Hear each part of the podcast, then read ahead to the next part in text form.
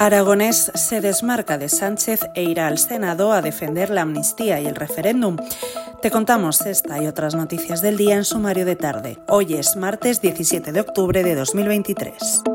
El presidente de la Generalitat, Pere Aragonés, acudirá este jueves a la Comisión General de las Comunidades Autónomas del Senado para defender lo que califica como los grandes consensos de la sociedad catalana en torno a la amnistía y la autodeterminación frente a la derecha reaccionaria, ha dicho. La portavoz del Gobierno y ministra de Política Territorial en funciones, Isabel Rodríguez, ha afirmado que el Ejecutivo no acudirá a la comisión convocada por el PP en el Senado. A su juicio, los populares pretenden utilizarla para crispar.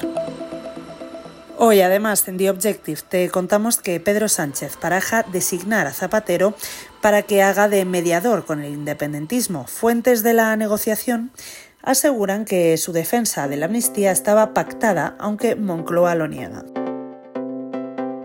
El ministro de Asuntos Exteriores, Unión Europea y Cooperación en funciones, José Manuel Álvarez, ha dado por zanjado el incidente puntual con Israel por las declaraciones de algunos miembros del gobierno respecto al ataque de Hamas. El ministro apunta que Yone Belarra no es una voz autorizada en este asunto. Para terminar, el exsecretario de Estado de Seguridad, Francisco Martínez, ha pedido a la Audiencia Nacional que acuse al Partido Popular como responsable civil en el caso Kitchen.